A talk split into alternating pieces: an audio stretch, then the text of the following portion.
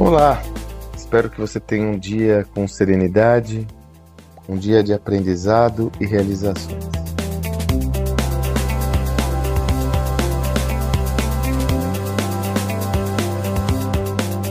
A Ben Company é uma empresa especializada, é uma consultoria estratégica e uma das suas especializações é aferir satisfação de cliente. Tanto que a Ben Company, com o seu líder, líder tradicional da companhia, Frederick Reichelt, foi quem inventou o NPS, o Net Promoter Score, aquela pesquisa que afere a satisfação do cliente. E eu me recordo de um dado da Bain Company, numa pesquisa antiga, realmente antiga, que mostrava o seguinte: a tendência de um cliente ser fiel é maior naqueles clientes que tiveram um problema com a companhia e esse problema foi resolvido prontamente do que aqueles clientes que nunca tiveram problema com a companhia. Olha que paradoxo. Quer dizer, puxa, mas eu nunca tive um problema com a companhia, eu tendo a ser mais fiel com aquela que eu tive um problema e foi resolvido? Sim, porque é um efeito psicológico. Quando ocorre o problema, um indivíduo tem a expectativa negativa aflorada.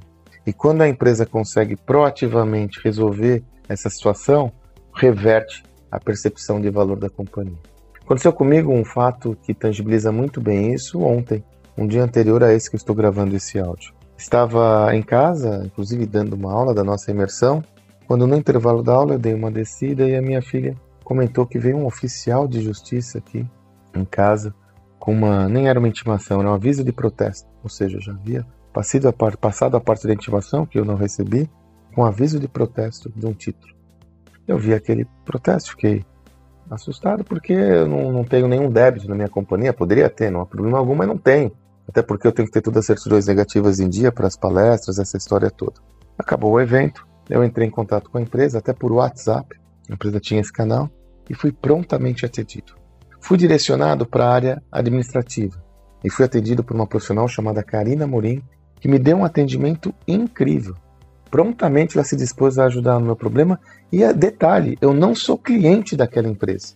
Porém, aí que eu descobri, eu havia sido cliente daquela organização há bastante tempo, eu diria que mais de 10 anos, e num processamento indevido de dados, eles emitiram uma nota contra mim. Evidentemente, essa nota não chegou porque ela era indevida e foi o que é, é, é, ocasionou o problema, que foi prontamente resolvido ontem mesmo. Né? Na hora que eu estava conversando com ela, eles já pagaram o título e tudo acabou, mandaram o comprovante e ponto.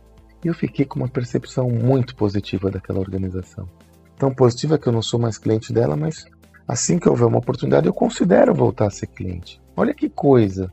É claro que houve aí uma postura é, individual dessa profissional, Karina, Karina Morim, que teve esse papel fundamental para gerar essa percepção de valor comigo.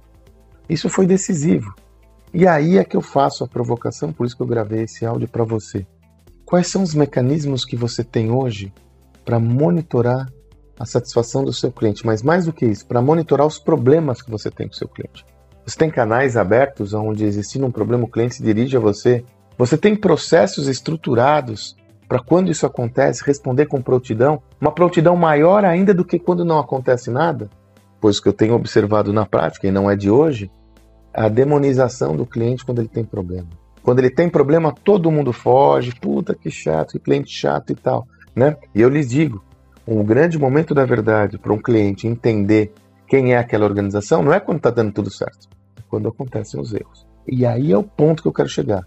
Quando acontecem os problemas, paradoxalmente, é onde a sua organização tem condições de brilhar. Mesmo que ela não tenha condições de resolver aquele problema na hora, mas estado de prontidão, atenção, disponibilidade são essenciais, como eu tive nesse caso. Faça uma auditoria agora de como você está lidando com essa situação e isso deve ser a prioridade do seu negócio, porque afinal isso gerará oportunidades de negócio, além de manter a sua organização com uma reputação ilibada. Né? Hoje, nessa fase de transparência, todas as pessoas entendem tudo o que aconteceu com qualquer organização devido a, a, a instrumentos como Reclame Aqui, redes sociais. A sua reputação deve ser preservada para que você possa ter uma percepção de valor cada vez maior. De minha parte, Agradeço mais uma vez a postura da Karina, campeã, como eu comentei com ela, vou até mandar um livro para ela, e que essa postura, espero, se repita mais vezes na organização, porque seguramente é uma forma de criar uma organização mais próspera. Espero que você tenha um excelente dia e até amanhã.